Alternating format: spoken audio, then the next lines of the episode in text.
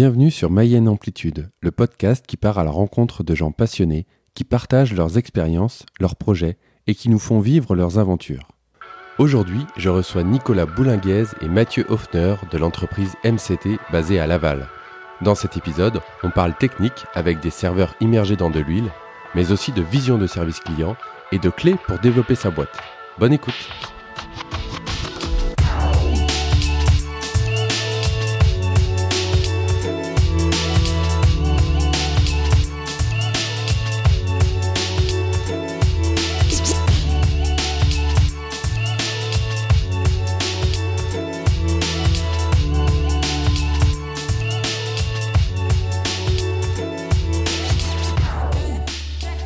Bonjour Mathieu. Bonjour, Damien. Aujourd'hui, on est dans les locaux de MCT. Donc MCT, c'est une entreprise qui propose des services d'hébergement dans le cloud, de sauvegarde et aussi de, de réseau et télécom. On va y revenir un petit peu après. Mais premièrement, j'aimerais, toi Mathieu et toi Nicolas, que vous puissiez vous présenter tous les deux, expliquer un petit peu votre parcours et ce que vous faites, en tout cas votre fonction chez, chez MCT. Bon, bah, je vais commencer du coup, puisque c'est moi qui ai le Oui, micro. je t'en prie. Euh, donc Mathieu, effectivement, donc moi je suis arrivé relativement récemment euh, chez MCT, puisque je suis arrivé en novembre de l'année dernière. Euh, J'ai un parcours commercial, on va dire, en informatique, dans différentes entreprises sur le Grand Ouest, à plus ou moins grosse, grosse ampleur. Et donc après... Quelques discussions avec Nicolas, quelques échanges. Euh, ils sont, on s'est trouvé des, concordances, on va dire, euh, et un chemin, un chemin commun qui pouvait être intéressant. Et donc, je suis arrivé sur la partie euh, chargée de développement pour MCT sur différents sujets, dont un qui va être la, création d'un réseau de revendeurs pour MCT.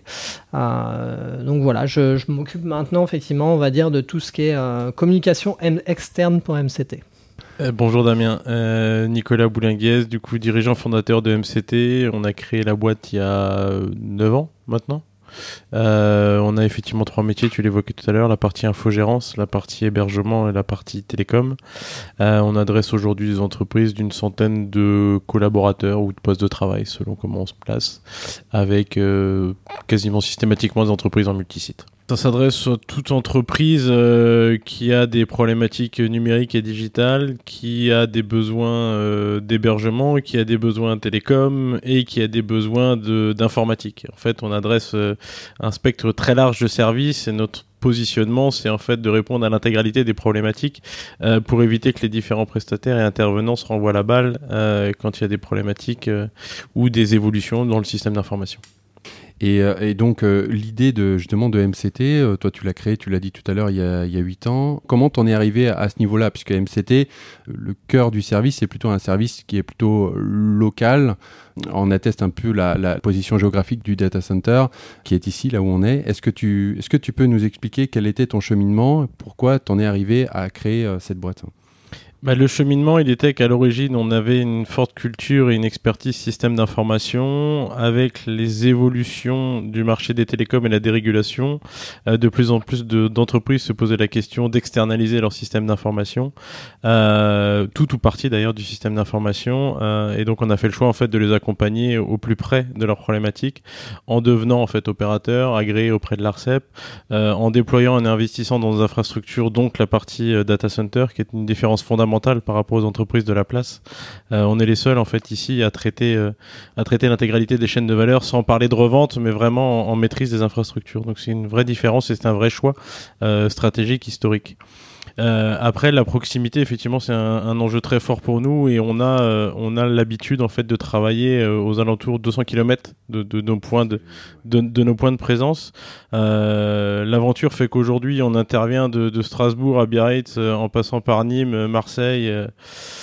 Saint-Brieuc, on intervient national aujourd'hui et que systématiquement quand on intervient comme ça, c'est non pas pour aller euh, parce qu'on a fait de la démarche, c'est parce qu'on nous a appelés et on s'appuie en fait sur des partenaires de proximité, des techniciens euh, qui font en fait toute la partie premier niveau pour pouvoir adresser la même qualité de service qu'est la nôtre et nous on garde toute la partie ingénierie et pilotage en fait en centrale.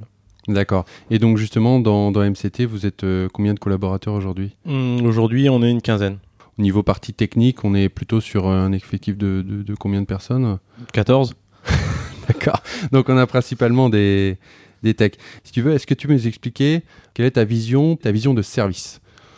La vision de service, c'est plus que le client, même si effectivement on est, on est centré client parce qu'il n'y a qu'un client, et je le dis beaucoup aux équipes, c'est, enfin il n'y a qu'un patron, c'est le client. Euh, et le, le, sujet principal pour nous, c'est l'utilisateur parce qu'en fait, c'est le, c'est pas le dirigeant ou c'est pas le, le, le, décisionnaire qui va signer les contrats avec nous, qui va faire que on fera du bon boulot, c'est l'utilisateur qui sera derrière. Et euh, on est vraiment centré utilisateur et, et, notre différence, elle est peut-être là, euh, c'est qu'effectivement on adresse en priorité des, des utilisateurs et c'est eux notre boussole en fait. Ça marche.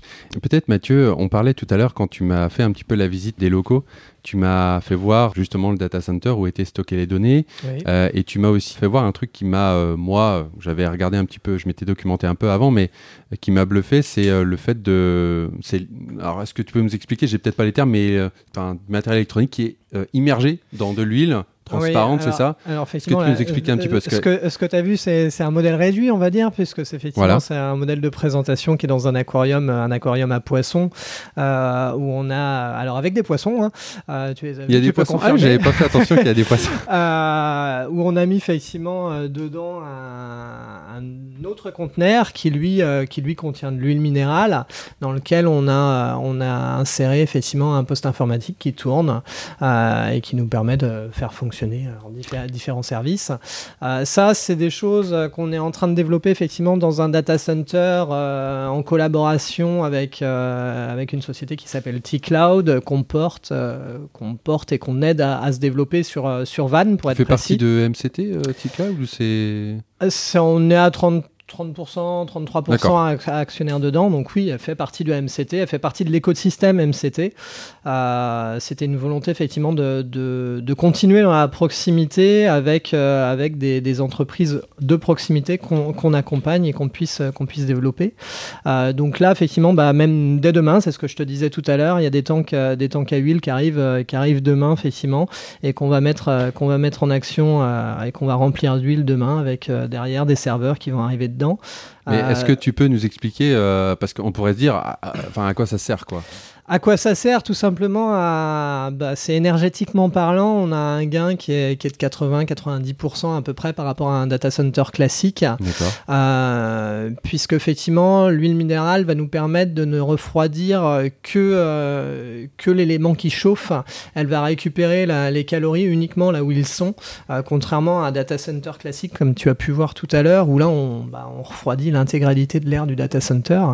Et donc, en termes énergétiques, on n'est pas du tout efficient. Euh, donc là, oui, grosso modo, c'est ça, c'est 80-90% d'économies, avec des économies qui sont autres également, puisqu'on a tout le système de refroidissement qui est inexistant, qui n'est pas... Qui a, en fait, on oui, ce que tu nous as montré tout à l'heure, c'est un, un, flux d'air pour refroidir le data center. C'est ça, exactement. Euh, global, donc euh, on a l'air froid qui pousse vers les équipements et qui du coup se transforme en air chaud et derrière une extraction de l'air chaud. Donc là, on oublie tout ça. On oublie tout ça et, euh, et, on fait effectivement, on va récupérer les calories uniquement là où ils sont produits et ça va se refroidir entre guillemets un peu de façon euh, automatique. Alors après, on a un système de frigo qui existe pour amplifier la chose et pour, pour réguler la chose, euh, mais qui est, qui est Donc vraiment l'huile, elle est refroidie en fait, c'est ça non? Elle se refroidit toute seule entre guillemets. D'accord. Avec l'air ambiant, avec et puis avec effectivement ce système de frigo. On est sur l'équivalent pour un, on est en Mayenne donc on connaît bien sur l'équivalent d'un temps calais. Hein. Ouais c'est le même principe. Euh, c'est exactement le même principe, sauf qu'au lieu d'avoir du lait dedans, on a de l'huile minérale et qu'on met des serveurs au lieu d'utiliser le lait pour faire du fromage. Euh, D'accord. mais c'est vraiment euh, la même chose. Moi, j'avais jamais vu ça avant. Est-ce que ça existe non, déjà quelque part? Alors euh, oui, il y a des solutions qui sont qui sont déjà existantes dans des data centers, mais pas dans des data centers livrés au public ou en tout cas livrés aux entreprises. c'est existant dans des data centers privés. Il y a un premier data center qui a été mis en place il n'y a pas très longtemps euh, qui s'appelle Cool Labs, si je dis pas de bêtises, euh, qui voilà commence à, on va dire, à, moderniser la chose et à officialiser la chose. Mais on sera réellement le premier data center à fournir ce système éconologique, comme on le dit, euh, aux entreprises privées, effectivement. D'accord. Les aficionados euh, de la technique, euh, bon, bah, du coup, je pense que ça va les, les passionner et je pense qu'ils pourront regarder un petit peu euh, à quoi ça ressemble. Il faut regarder les vidéos surtout, c'est ça qui est impressionnant. Voilà, les vidéos. Ouais, moi j'ai vu une vidéo où justement, je te disais tout à l'heure, où on, on, immerge carrément le, bah, vraiment le matériel. Bah, c'est sur la chaîne YouTube de MCT, je crois. C'est ça, tout à fait. Et là, c'est clairement impressionnant. Je me suis dit, mais là, il y a un problème, quoi. Et, et, en fait, non, pas du tout. Donc, c'est très, très intéressant. Peut-être maintenant, si on parle un petit peu de l'aspect organisationnel, voire management. Enfin, il y a beaucoup d'auditeurs de, ce podcast qui sont des, euh, souvent des, des start ou des, des, gens qui sont euh, peut-être tout seuls ou qui sont deux. Et moi, ce que j'aimerais comprendre, c'est comment on arrive au début à créer une entreprise il y a 8 ans et on en arrive aujourd'hui euh, ici, c'est-à-dire aujourd'hui vous êtes une quinzaine. Au début, Nicolas, tu as commencé, tu étais... Vous étiez, vous étiez deux. Peut-être, est-ce que tu peux nous expliquer un petit peu le cheminement? Moi, ce qui m'intéresse, et je pense que ce qui intéresse les auditeurs, ou les poditeurs, comme on les appelle, c'est de savoir comment on s'y prend pour euh, développer sa boîte de 0 à X. Waouh. T'as 10 minutes. Ouais, j'ai 10 minutes. Je, n'ai pas de réponse toute faite à ça. Je, un des éléments de réponse, je pense que c'est le, le, le client centrique. D'accord. que tu peux pas, je pense que tu peux pas grandir si t'es pas client centrique. Et, euh, l'obsession du client. Euh, bah ouais, quand je te l'ai dit tout à l'heure, c'est le client qui est le patron. Donc si si t'es pas à vocation de satisfaire ton client, euh, ça se développera pas. c'est, je pense que c'est un des éléments de réponse.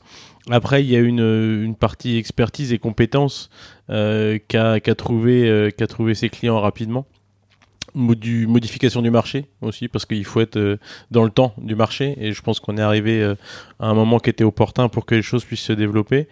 Euh, après ça, les notions de proximité, c'était également un enjeu qui était fort pour nous et de mettre de l'humain dans la technologie qui est la nôtre parce que c'est souvent des sujets qui sont très peu digestes pour les clients. Hmm.